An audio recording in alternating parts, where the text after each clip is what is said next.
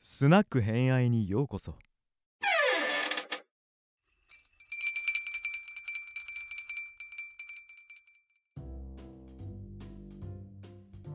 はい。えっ、と、周りにはクレイジーだと言われている家康シリーズ。 周りって一人しか聞いてないよ、僕その評判は。いやー、マイトさんやるねーっていう声を2、3人いただきました。うんいや 大ー、事さすがだねーみた いな。うん、まあ、うんえっ、と、それの今回4回目か。4回目で、はい。 4回目だよね。4回目で、えっ、と、そいうよですいよ家康が出てきたっていうところ、爆誕した。うい爆誕してるよね。爆誕し来てて、る、前回。うん。で、小さい竹千代ちゃんの話ですね。はい、そうですね。はい。じゃあ、行きましょう。お願いします。えっと、前回の軽く振り返りで、えっと、はい広忠、あの、家康のお父さん、亡くなりました、前回のラストで。うんうんうん、うん。はい。で、年号でいくと1549年。うんはい。で、去年23歳。はい。はい。あの、この人も若かった。ほう。そうだね。そういえばあ。の、おじいちゃん25歳だからね。そう。いや、若いね。うん。若かった。うん。あのちなみに前回のラストで、あの広忠暗殺っていうふうに僕言ったんですけど、うん一応ね、病死の可能性もあります。あのどよく分かってないです、ここは。はい、うんうんうん。曖昧なのね。あのー結構ここら辺は、あのなんていうかな、徳川家康関連の書籍だと、書籍というか、あの資料だと、結構暗殺っていうふうに書かれてるんだけど、確かに襲撃された後はあるんだが、それが原因で死んだとは言い切れないっていう専門家もいるんで、実はよく分かってないです。なるほ実ど、はなるほど。うん。まあまあ、いずれにしても49年に亡くなったことはどうも確からしいと。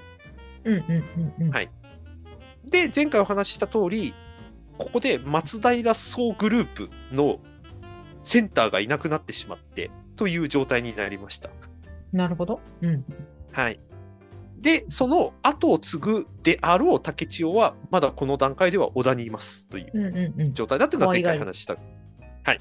可愛がりを受けてるんじゃないかって時ですね。うん。はい。そうですね。うん、なんですが、この同じ年に今川によって、えっ、と、竹千代が奪還されます。お、誰に奪奪還されるの今川。あ、今川側に誰、どうやって奪還されるのそれは。あの実は今川氏が織田家にの城に攻撃を仕掛けます。はいはいはい。なるほど。で、その城を守っていたのが、あの織田信秀の第一子、はい。あの、最初に生まれた子供なんだけれども、側室の子供なんで嫡男じゃないっていう扱いを受けてる子供がいたんです。うんうん。なるほど、なるほど。うん。で、その子供が捕らえられました、今川によって。はいはい。なるほど。うん。捕らえ捕らえた今川は、この子供を返すから交換条件として竹千代と交換しようぜって言うんです。うんうん。ああ、なるほど。うんうんうん。交換ね。そう人質交換によって竹千代は、えー今川のもとに行くことになるという。うん。で、この時竹千代が7歳。まだ7歳。うん。そう。で、ここから11年間の今川家の生活が始まります、竹千代の。はいはい。うん。なるほどね。でさあ、この今川家、実はここに第2回とか第3回で名前は出してるんですけれども、改めてちょっと今川家のお話をしとこうと思います、この回では。はい。はい。親方様。親方様のところです。野村萬斎さんとの親方様のところですね。うんうん、うん。はいえっと、今ね、えっと、逃げ上手の若君読んでる方は、うん。もしかしたら今川の名前出てきてることに気づいてるかなっていう、はいはい。実はな最るほ新コミックスで出てきてます。はい。おんまさん大好きな人として、おんまさん大好きな人とど。ああ、してはい出てきてはいます。はいはっい。いたいたいた。うんうん。いたいた。はいうんていうのが出てくるぐらい、実は足利家の一門衆だったんです。今川家自体が。あ、そうなんだ。へえ。はい。うん。で、今川の由来っていうのは、今の愛知県の西尾市にある今川省っていう荘園のうんうんうん。名字をそのまま使ったのが今川家の始まりだと言われています。なるほどね。うん。というわけで、もう今川家の名前の由来からして、もううん今でいうところの愛知、静岡にものすごくゆかりのある一族になってるんです、今川家っていうのは。うーんなるほど。うんうん、で、第1回の時の松平家についてちょっとお話ししたかと思うんですけど、東海道の要のところとして期待されていたのが松平って話したかと思うんですけど、はいはいある意味、それより時代より前に、えー愛知、今の愛知、静岡にちゃんと根を張って、足利家のために貢献する家として期待されてたのが今川家っていうことですね。なるほど。うんうんうん。で、特に 功績のあったのが、今川良春っていう人がいたんですけれども、うんうんうん。うん、この人が九州で功績を上げます。九州九州、州。これですね、またあの、幅が広い。はい、北畠秋家会、覚えてらっしゃる方、もしかしたらピンときたかもしれないんですけど、あうのん後醍醐天皇がやった大化の開始、大化じゃないや、建武の申請、はい。あの時に、うん、はい、の時に、えー九州と東北に王子と武将を派遣して統治させようというプロジェクトあったという話しましたよね。うんうんうん、で、東北に行ったのが北畠秋家でした。うん。おお、そうだね。うん。はい、で、九州に行ったのが、実は金吉親王っていう後醍醐天皇のまた息子だったんですけれども、うんうんうん。この金吉親王が九州の熊本の大名だった菊池武光っていう、まあ、うんなんていうかな、南北朝版本田忠勝みたいな豪商がいたんですけれども、はいはいはい。うんうん彼とタッグを組むことで九州をほぼ制圧するような大活躍をしてしまうんです。うーん、なるほどね。うん。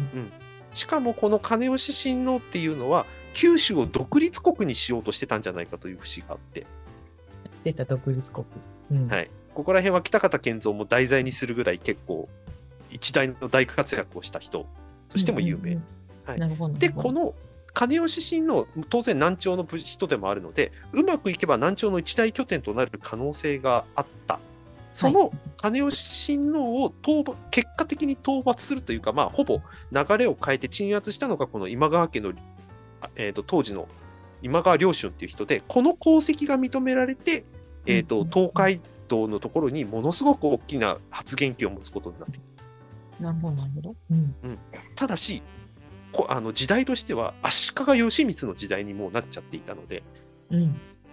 足あの室町幕府の権力を確立しようと思ってた足利義満からすると、どうも煙ったい煙あの人だったに見られてしまったらしい、この今川良春っていう人は。なるほど、なるほど。まあ、そうなんで、うん警戒されて、結構一時期討伐の対象になるぐらいあの敵視されていたと。おーなるほどね。うん。で結果あ今の東,、えー、と東東今でいうところの浜松のとこあたりから駿府のところまでなんか領地を縮小されてしまったっていう経緯があります。うんうんうんうん。なるほど、なるほど。うん。でこの先戦国時代初期の時に家督争いでも揉めてもう一うんう族本当にもうこのまま終わっちゃうんじゃないかぐらいまで追い込まれることになりはまいす。はい。うんうんうん。これをどうにかしたのが伊勢シンクロです。これシンクロ走るでもこんな後出てきますけれども、うんうんうんうん、そうねお姉さんがあの今川家に行ったところから縁ができましたもんねあの時もね。そういえばそうだったね。そうそうそうそう。うんで、えーと、伊勢シンクロのサポートあって、今川家っていうのは、もう一回大名として再起の機会を得ることになっていきます。はいはい。うん。で、伊勢シンクロはこの先ね、伊勢の宗髄北条総務として関東の方に伸びていく、独立大名としての道を歩んでいくんですけれども、今川家は自分の配下にするのではなくて、独立大名化をサポートするっていう、結構粋な計らいをすることによって、両家の関係を結構信頼関係で結ばれた状態のまんま、この後進行していくことになってきます。なるほど。うんうんでしかも今川家っていうのはさっき言った通り元は格が高いので、足利家一門なのでうん。うんうんうんうん。で文化にもすごく明るい雰囲気を醸し出してたことからあの応仁の乱で焼け野原になった京都から逃げてきた公家のあの訪問先になっていくんです。へえ。こういうね。うん、あの山えー、と山口県の山口だとかあのうん。福井の一条谷が小京都って呼ばれるぐらい発展していくっていう経緯ありましたけれども、うんあの駿府もそれに似たような発展をしていくことになる。つまり文化にも明るくて安心な土地っていう雰囲気を出していくんです。うんうんうん。なんですけなどるほど、今川家もう一回後継ぎ争いで大揉めをすることになるんですが、うんこれを勝ち抜いた人が今川義元。ああ、そうなんだ。へえ。元はお坊さんでした。あお坊さんというか、今川の一族なんだけども、出家して、あの修行して坊さんになってたところを還俗して、もう一回表舞台に立ったのが今川義元っていうへえ、なるほど。うんうん。うんこの今川義元の時に今川家は大きな方向転換を図ります。はいそれまでは北条氏と仲が良くてうん。北の方の武田とは対立をしてたうん。のがそのそれまでの今川家の歴史だったんだけれどもうん。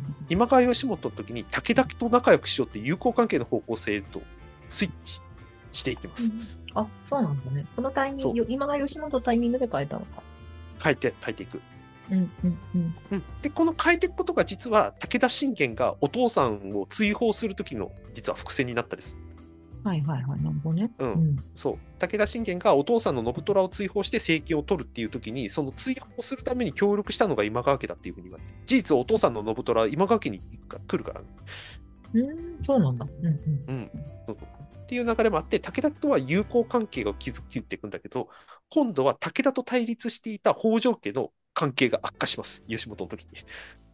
へえ。うんうん。そうそうだから伊勢シンクロの頃から仲が良かったはずの北条家と今川家が一時期対立状態になり結構領地争いをするっていう時期がしばらく続きます。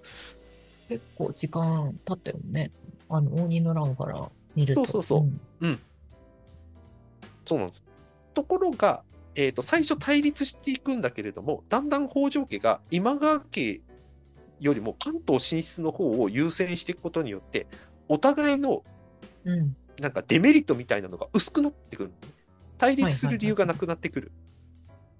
うんうんうん。うん、別に今川家を滅ぼす必要性よりも関東に進出したい北条家と、本当は北条家とそんなに戦いたくない今川家との、なんていうか、利害関係がだんだん一致していって、少しずつ関係は改善していくという流れになってくる。なるほど、なるほど。うん。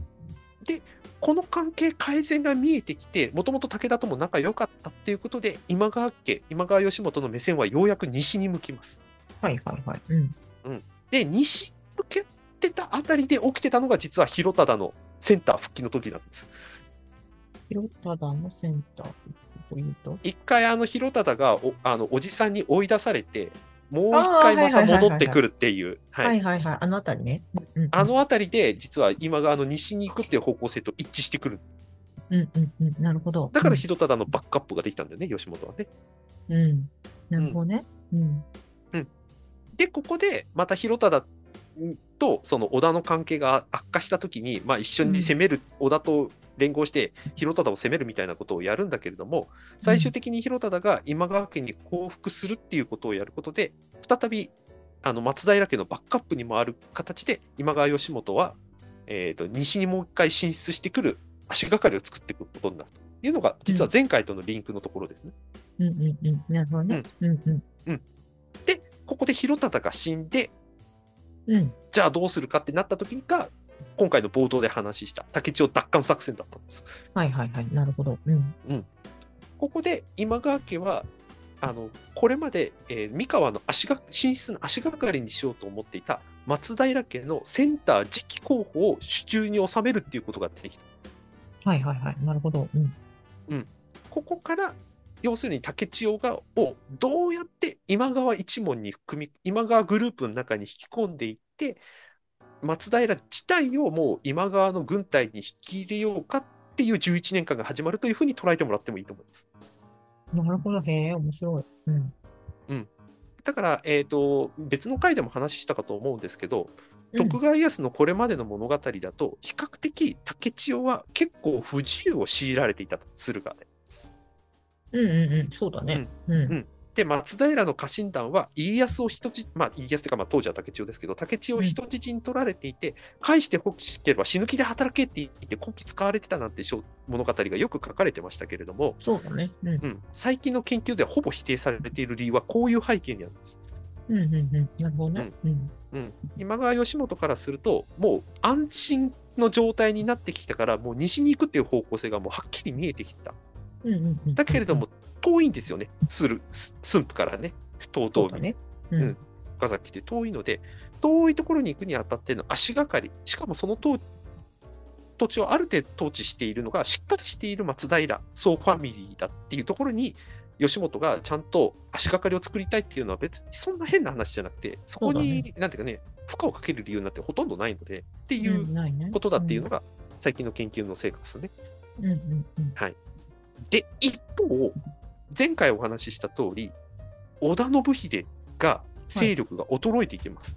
うんうんうん。さっき言った通り、竹千代奪還されたりしてるからね。そうだね。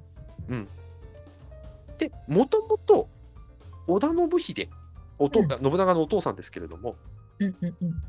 えー当時の尾張の国の守護代、つまり守護っていうのがいたんだけれども、守護の代わりにその地を統治していた守護代っていう言い方をしますけど、その守護代の一族の家老の家、つまり本家でもなければ文家でもなくて、文家の中の家臣の家っていう、結構下の中の下のところからスタートしてるのが実は織田信秀のスタートだったんです。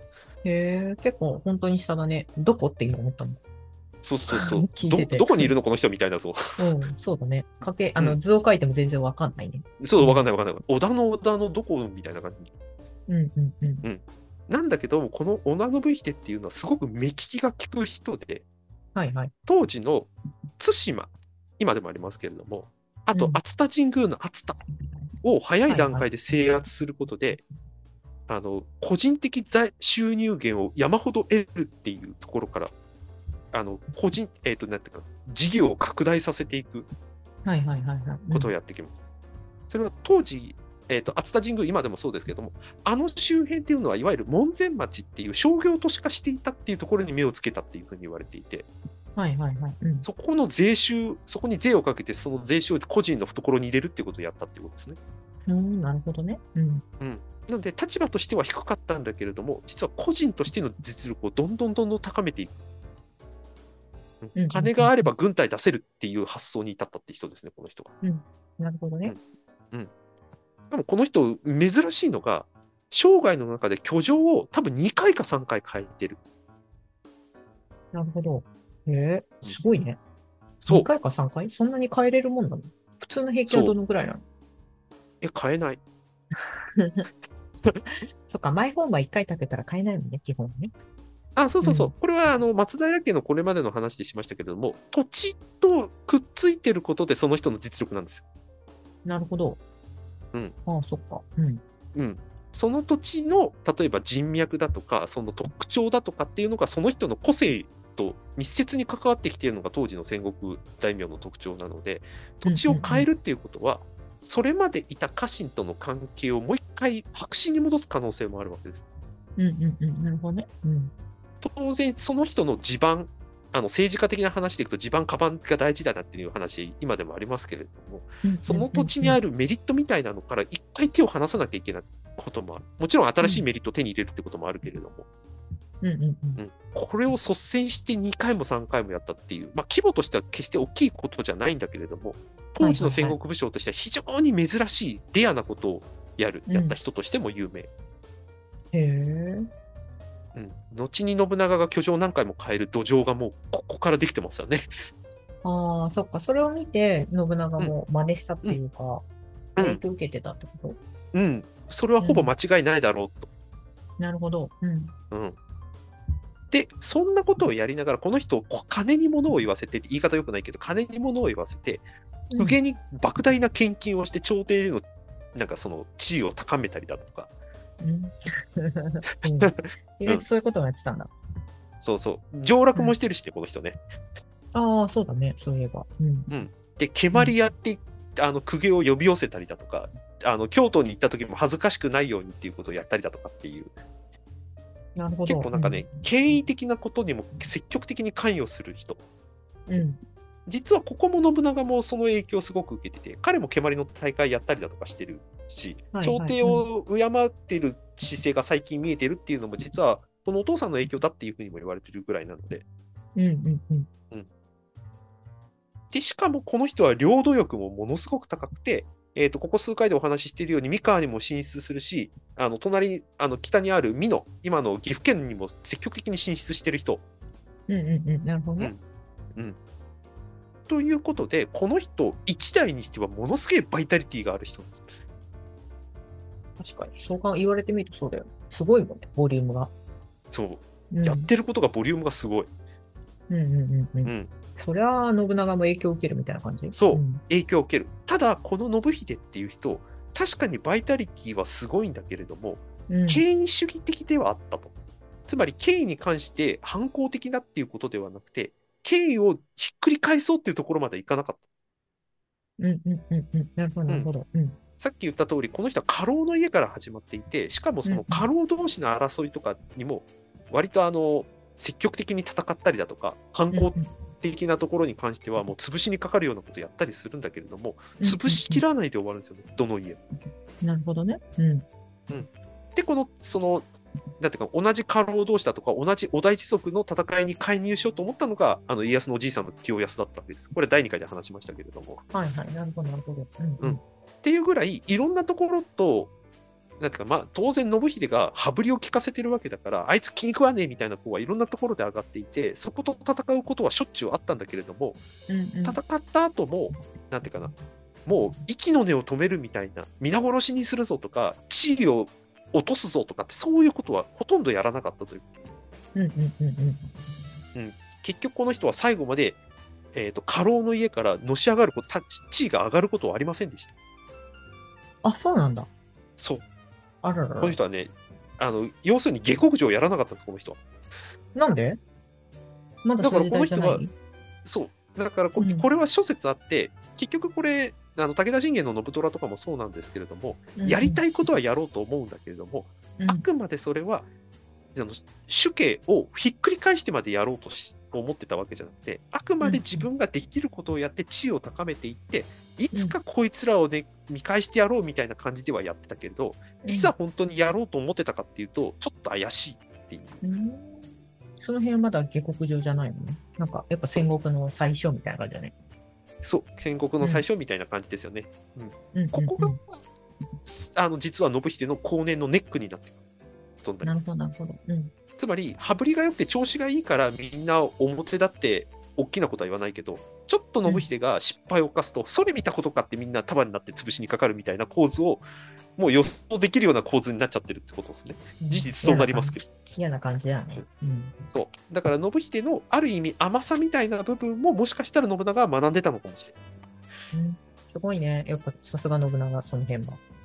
うん。うん。だから、お父さんのやり方を結構影響を受けてる反面、お父さんができなかったことを結果やってるっていう側面もやっぱりある。信長に関して言うと。うん。うん、なるほどね。うん。この信秀、えー、と前回も話したんですけども、あの一回失敗するとやっぱ転落状態にやっぱりなってきます。はいはいはいはい。うん。やっぱりきっかけになったのは、斎藤道さんに大負けしたこと。ああ、 なるほどね。うん。うんはいはいはい。で、斎藤道さんに大負けしたことがきっかけで、えー、とうん自分が1台で取った美濃の領地、全部奪い返されるということになります。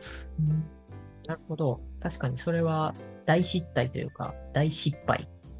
そうだね一回失敗するとね、それこそ前回、あの伊丹さんがちょろっと言ったけど、一回ドミノってさ、パラパラパラーって、全部しうんうんうん落ちていくっていう展開がまさに信秀の後半戦には本当に起きている。うん。そうなのね。うん。そうで、美濃がもう、これから斎藤道さんが攻めてくる可能性があるっていうことも含めて、うんもう同盟結びましょうとうんうんうんうん。いうことを言っちゃうわけです、道さん。うんうんうんあの道さんとなるほ信ど秀の間で。うんうんうんで、信長に嫁いでくるのが、あの、濃姫貴長さん。うん、なるほどね。うん。だから、あれはどちらかというと、信秀からすると、もう防衛ラインを引くための同盟だったっていうふうにも言われてます。うんうんうんうん。なるほど。うん。っていうぐらい、もう美濃への進出を諦めざるを得ない状況に信秀は追い込まれてた、この時うんうんうんそうだね。うんうん。で、しかも、じゃあ、東はどうかというと、あの広忠がはいはいもう一回、その今川のバックアップを受けたことで、信秀と合戦になっても勝つみたいなことが出てきた。うんうんうんうん。で、しかも、広忠死んだ、よっしゃと思ったら、竹千代を奪われると、あ、このタイミングで。うん、このタイミングで。うんなるほど。うん。で、こんなことをやっているので、結果、あの終わり寄りの三河、いわゆる西三河のところが、どんどんどんどん織田から松平今川の方に寝返る人たちが続出しちゃう。うん織田の勢いがやっぱり落ちてる。ことがみんな分かってるから。まあそうだねうんうんうん。まあ、それはそうだろうね。それはなんかわかる。で、結果、織田信秀っていうのは、一代で広げた領地を晩年に全部失うっていう。はいはいはいはい。悲しい。うう。んんで、当然信秀の失態を見た他の織田家老筋とか本家とかっていうのがそれ見たことかみたいな感じで、はいはいはあいの対外的な立ち位置、まあ、もう織田家の中でも結構、なんていうかな、嫌な目で見られるというか、もうんううんいつかもう、それ見たことか、もうこいつ潰しちまおうぜみたいな雰囲気の中、信秀は死にます。あら、悲しい。これも、病死説、毒殺説、結構いろいろあります、この人まあ、確かに。どっちもありだね。どっちもあり死んだ死んだかもしれないし、その状そうそう況そうを見て、下うん克しようと思った家臣にやられちゃう可能性もある。そうそうそうそう、それも両方あるっていう感じですね。うんで、死んだ年も1549年から1552年まで諸説ある。この大体3年ぐらいの間に死んだんじゃないかっていうふうに言われてるという。うんうん、なるほど。というわけで、えー、と織田信秀が死んだことで、今川はより一層三河に関して進出できる足掛かりを作るということになってはるいはいはい。うんうんうん。で、こじゃあ、えっ、とですね、竹千代。11年間過ごすことになる竹千代なんですけれども、うんうんうんあの駿府でね、うん。えっ、と、意外なことに、まだお題の方とつながっていました。この11年間で。はいそうなんだ。うんうんううんん、。差し入れとかをもらってたらしい。ああ、なんか CMC ちょっとああった、そういう話。うん。うん、うん。しかもね、お母さんだけじゃなくて、実はね、おばあちゃんもです。あ、お題の方のお母さん。えっ、とね、正確に言うと、おじいちゃんの清康の奥さん。うん。うんえそっちうん、そっちあ、そっちね。うんうんうん。なるほど。うん、それで。うんうんからもサポートを受けているし、うん。ししかもね、ね、清康の姉、おじいちゃんのお姉さん、はい。うん。ちょっともうよくわかんなくなってきた。うん。ね、うん、大おばに当たるおのおかなばちゃん。うん。がね、後見人についてたらしい。へえ。あのつまりですねそれはなんか意味があるの後見人作ってることが。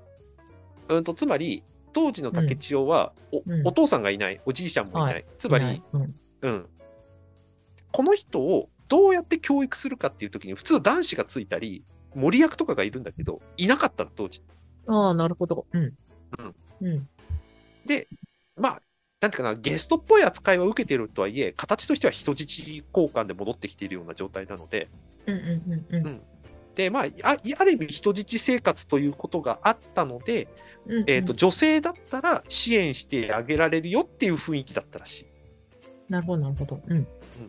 で、お母さんはな、えーといろんな支援物資を送ってて、で、しかもそこに大おばさんとか、おいろんなその昔のあの創世記を支えていた清安関連の人たちが、なんかサポートに入り、貢献役に入ってたっていう。だかへらー女、女性に支えられてるんだよね、実はね、竹千代将棋ね。なるほど。うんうんうんうん。あの実際に書状も残ってて、それは。うんうんうんあの松平き元康、まあ、後に家康は手前で元康って名乗るんだけれども、うん元康の後見人みたいな形で、大場さんが書状に反抗すみたいな書状も残ってたりするんで、だうんうんうん。からこういう形で、意外にその松平家臣団だけじゃなくて、これまでの松平ファミリーの流れから支えてくれる人たちがいて、竹千代は実は11年間過ごすってことになってるへえ、なるほど。すごいね。うんうんやっぱいろんな人に支えられてたんだな。そうね。うん。んで、ここで、えー、と今川義元によって、えーとうん竹千代っていうのは、いわゆるその前回の話の続きになっちゃいますけども、一族内で、えー、と神セブン決めてリーダー決めていくっていう流れだったんじゃなくて、大勢力から任命されたセンターというかリーダーっていう体うん形を内外に示されたことで、文字通。り、もう松平家は今川家にバックアップをしてもらって、そのバックアップしてもらう駆け足の象徴として、竹千代は11年間、駿河で教育されながら過ごすことになっていくっていうことになります。へえ、面白い。うん。うん。というわけで、第4回ここぐらいにしといて、はい第5回、はい、いよいよあの桶狭間に行こうかと思います。お早い。い 早いのかわかんないけど。早くはないかもしれないけど、桶狭間だと何歳ぐらいなんだっけ えーっとね、18歳とかかな。うん。そっか。でもまあ、ある程度、えっ、と、う今川さんのところで教育を受けて、うんどうなったって話ね。そうですね。わかりました。結構、あれだね。やっぱ小さい頃、あんまり家康、家康とか、まあ、竹町ってどういうもんだったのかってあんま知らなかったけれど、やっぱ背景動いていたし、なんかあれだね。じ、人の層が厚いうん。そうとね。思うね、あとだやっぱり。うん、あうとん次回話しますけど、あの幼少期から青年時代育ったのが今川の文化っていうのが多分この先すごいポイントになってくるんですよね。松平の人っぽくないと要素もやっぱ持ってくるので家康がね。そうだね。なんか、うん松平っぽくないみたいな。なんか嫌じゃみたいなこと言ってたもんね。大そう河そうでそうそう、うん。その理由も次回話します。それはじゃあ、まあ、それはじゃあ次回というところで。はい。はい。じゃあ、また次回、よろしくお願いしまはい、す。よろしくお願いします。